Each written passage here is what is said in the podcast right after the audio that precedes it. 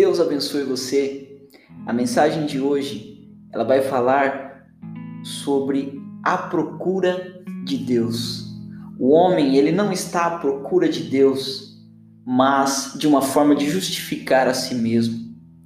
Existe um caminho para encontrar a Deus. Existe um lugar onde Deus está. É possível encontrá-lo.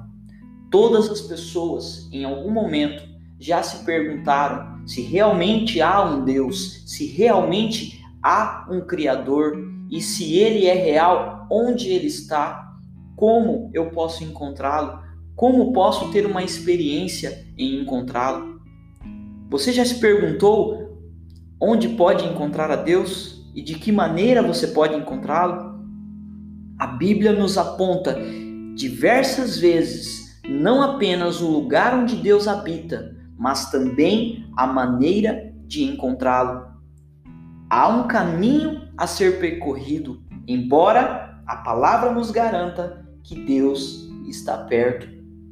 O rei Davi, ele diz que no céu está o nosso Deus e tudo faz como lhe agrada.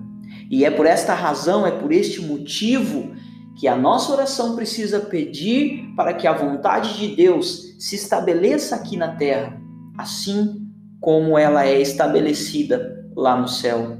Deus está no céu. Mas o mesmo rei Davi diz que Deus também está perto de todos aqueles que têm o coração quebrantado. Um coração quebrantado é aquele coração que não está mais endurecido, que não possui mais argumentos para justificar a si mesmo.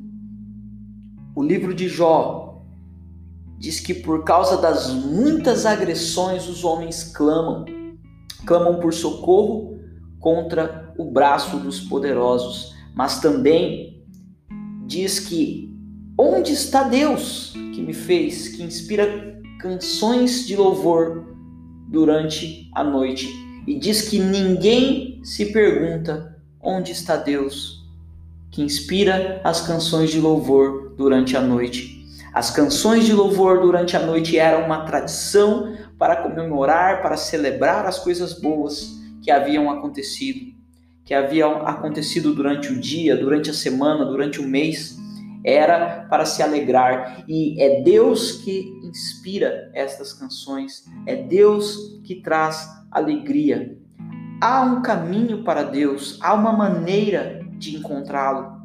O profeta Jeremias ensina que para que possamos encontrar a Deus, temos que buscá-lo de todo o coração, com intensidade e com vontade Deus não pode ser encontrado por alguém que não quer realmente estar com Ele, que não quer realmente conhecê-lo. O homem não quer encontrar a Deus, mas quer encontrar uma forma de justificar a si mesmo.